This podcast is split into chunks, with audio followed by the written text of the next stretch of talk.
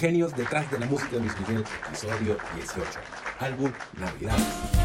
Antes de adentrarnos en las increíbles historias de este álbum, primero tenemos que entender que es un álbum de efemérides, es decir, es un álbum que gira en torno a una festividad o a una fecha específica de la humanidad.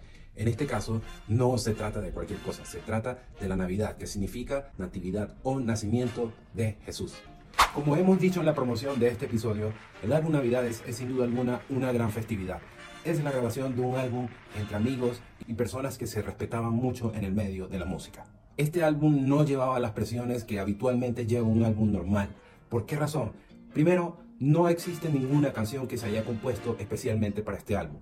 Todos son covers o versiones de canciones o clásicos navideños. El álbum Navidades es el álbum número 17 de estudio de Luis Miguel. Este es un álbum muy exitoso en todo el mundo hispanoparlante. Está compuesto por 11 canciones. Tiene 5 canciones en formato Big Bang que Luis Miguel antes en sus propios álbumes no había grabado. Tan solo había grabado un cover con Frank Sinatra.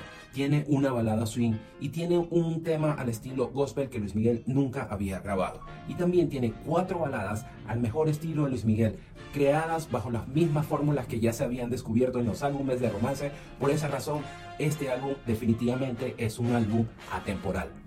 El álbum Navidades, desde su lanzamiento hasta el día de hoy, nunca produjo una gira, ya que fue un álbum que fue concebido con otros fines. Pero pregunté a mis amigas de Luis Miguel International Fan Club, que es un club fans desde 1982 en Argentina, pregunté antecedentes de qué canciones ha cantado el artista de este álbum, arrojando lo siguiente.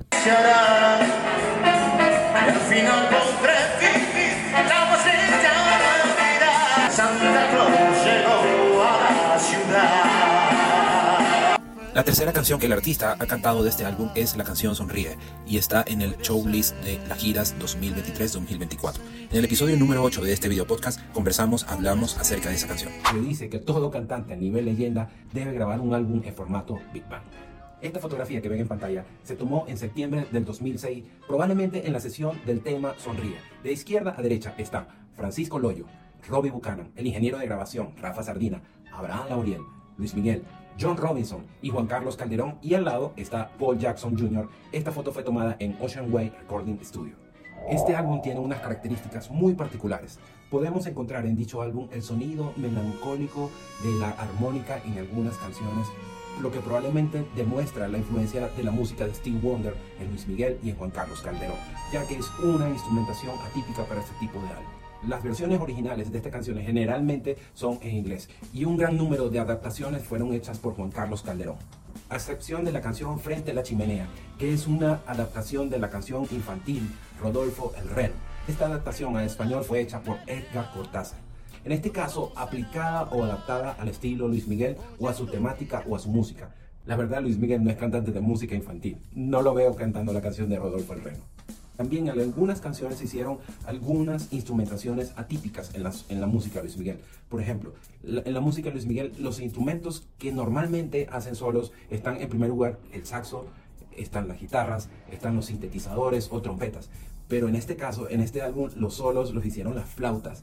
Inclusive en el caso de la música de Navidad, Navidad, el solo es de una flauta piccolo. Es totalmente atípico en la música de Luis Miguel. En este álbum definitivamente era una fiesta. Algunos productores utilizan algunas cosas que ocurren en la sesión de grabación para dejar constancia de cómo era el momento original de lo que se vivió en el momento de grabación. Por ejemplo, en este tema podemos escuchar algo de eso. Y en el caso de Navidades, se puede escuchar algo también de eso. Por ejemplo. En este álbum también ocurrió algo atípico que quizás no había ocurrido en los álbumes anteriores. Y es que Juan Carlos Calderón trabajó en la producción de todo el álbum, pero no estuvo presente para ser el vocal coach de Luis Miguel. A ver, Luis Miguel siempre ha sido un artista que ha grabado en los Estados Unidos de América sus álbumes, los ha grabado en Los Ángeles y generalmente este tipo de álbum se graba en sesión completa. Los álbumes de jazz se graban con los músicos en sesión y el cantante en una cabina. En este álbum no ocurrió eso, pero también una de las cosas que, ocurre normalmente en este tipo de álbum es que se graben en análogo. Probablemente este álbum, aunque fue grabado en la era donde ya existía todos los dispositivos digitales, probablemente este álbum también se grabó en análogo.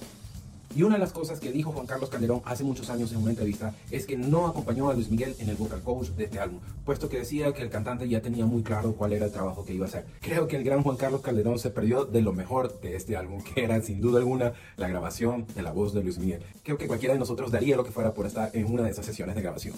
Pero quienes sí acompañaron a Luis Miguel durante la grabación de la voz fue Francisco Loyo, quien fue coproductor del álbum. Y probablemente estuvo uno de los sobrinos de los Loyos, Cisco Loyo, que también durante muchos años estuvo involucrado en el staff de Luis Miguel, ya que al artista siempre le gusta crear una buena atmósfera al momento de grabar. Por ejemplo, le gustan las rosas, le gustan la ambientación, le gustan cierto tipo de bebidas, todo con el fin de sentirse lo más cómodo posible para hacer lo mejor de su trabajo en el momento de grabar la voz. En este álbum hay clásicos navideños de diferentes épocas del mundo. Uno de los clásicos más recientes, que data de la década de los 90, fue una de las colaboraciones de David Foster para este álbum, que es la canción My Grown Up Christmas List, que desde que fue grabada en los años 90 tomó tanta fuerza que se convirtió en uno de los clásicos americanos navideños. Una de las cosas que dejó claro este álbum es que Luis Miguel estuvo a la altura de interpretar canciones al estilo jazz acompañado por una big band. Una de las cosas que supo manejar muy bien fue manejar entre su estilo e interpretar música jazz. Y es una de las cosas más importantes de este álbum. También, increíblemente, en las baterías fueron grabadas por John Robinson, del cual aún no hemos hablado, y por supuesto del gran Vinny Colaiuta. Es que sin duda alguna, esto que suena acá es la increíble mano izquierda del gran Vinny.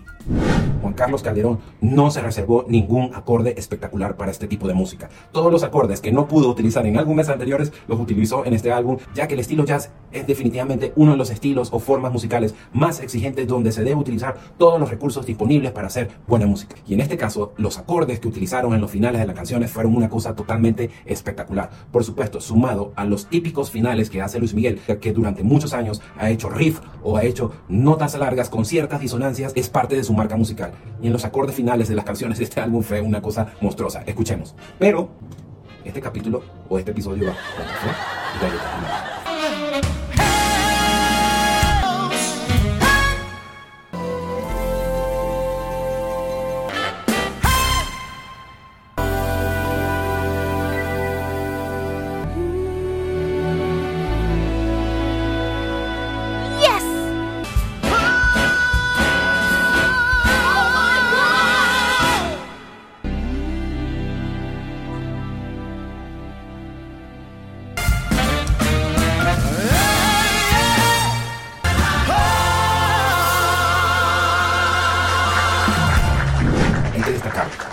increíble trabajo que hizo Juan Carlos Calderón en la sección de maderas de este álbum, también como el increíble trabajo que hizo en la Big Bang en la sección de los saxos. Fue una cosa increíble. Es importante mencionar que uno de los integrantes más antiguos de la banda de Luis Miguel, el maestro Alejandro Carballo, fue una de las personas que trabajó de la mano con el maestro Juan Carlos Calderón, ya que fue el copista o el transcriptor de sus arreglos para Luis Miguel. Uno de los increíbles trabajos de Juan Carlos Calderón en este álbum fue con la canción Noche de Paz. Luis Miguel, hasta la fecha, en ninguno de sus álbumes había grabado una canción en estilo gospel. Como podemos escuchar en la canción Noche de Paz, inclusive contrataron a un coro gospel para dicha canción.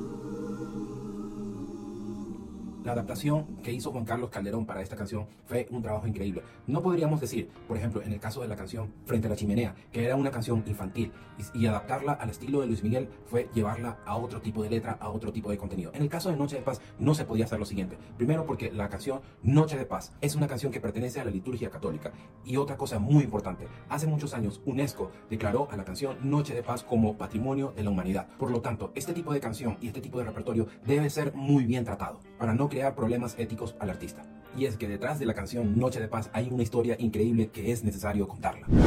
Y es que un 24 de diciembre de 1818, en una pequeña iglesia de la localidad de Oberdorf, cerca de Salzburgo, se enfrentaban a un grave momento donde escaseaba la paz por esos tiempos y para colmo de males se daña el órgano de la iglesia del pueblo para los días de la misa de Navidad. Fue entonces cuando un letrista y un músico se unen para hacer una canción con el fin de levantar la moral de la feligresía de la localidad en la misa de Navidad. Entonces se unen con una guitarra y voz Joseph Moore, coautor de Salzburgo, y Franz Gruber, maestro y organista natural de la Alta Austria, y componen una canción de nombre Stalin Nash, que traducido es Noche de Paz, que logró su cometido para entonces. Y al finalizar la misa e irse todos a casa felices, la partitura de dicha canción quedó almacenada en la silla del órgano y así fue olvidada. Y no fue sino hasta un tiempo después que fue encontrada y recordada. Y es cuando las autoridades ordenan que dicha canción sea declarada canción oficial de la Navidad de Austria. Para ese entonces nadie imaginaba que iba a convertirse en la canción de Navidad más famosa del planeta. 200 años después y cientos de millones de personas cantan esta canción en más de 300 idiomas y dialectos de todo el mundo. Noche de Paz es patrimonio de la humanidad declarado por la UNESCO, himno universal de la paz, bien cultural internacional y legado musical. Es allí donde está demostrado el increíble trabajo de producción de Luis Miguel y Juan Carlos Calderón al crear la canción más completa de este álbum, ya que la canción incluye la instrumentación de cuerdas y la instrumentación de metales acompañados por la banda completa de hecho, el álbum Navidades es un álbum estrictamente solista, porque ninguna canción se grabaron coros, excepción de la canción Noche de Paz. Y ya para despedirnos en este episodio, siempre dejamos lo mejor para final. Pero antes de despedirnos, quiero darle las gracias en nombre mío y en nombre de mi esposa y mi familia, deseando para todos tengan una excelente, feliz Navidad y un próspero año 2024. Recordándoles que en el 2024 nos faltan aún muchos episodios por recorrer de este video podcast. Y ya para cerrar con este episodio, increíblemente no voy a dejarles nada del álbum Navidades. Quiero demostrarle por qué he dicho que este álbum es una fiesta y es que para los músicos el tiempo de Navidad siempre ha sido un tiempo muy especial. Y quiero dejarles con este video que compartió la corista Paula Peralta, donde el staff de Luis Miguel celebra el fin de la gira por este año 2023 y da paso a la celebración de Navidad entre familia, cantando y celebrando con una de las icónicas canciones del repertorio navideño de Latinoamérica. Para todos, una feliz Navidad.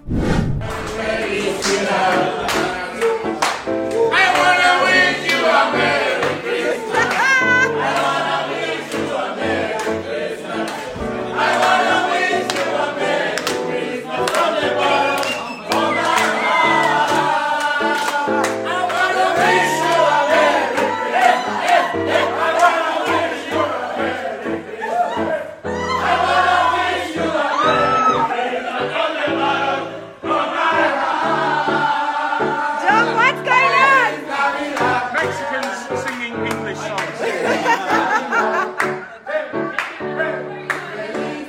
Así.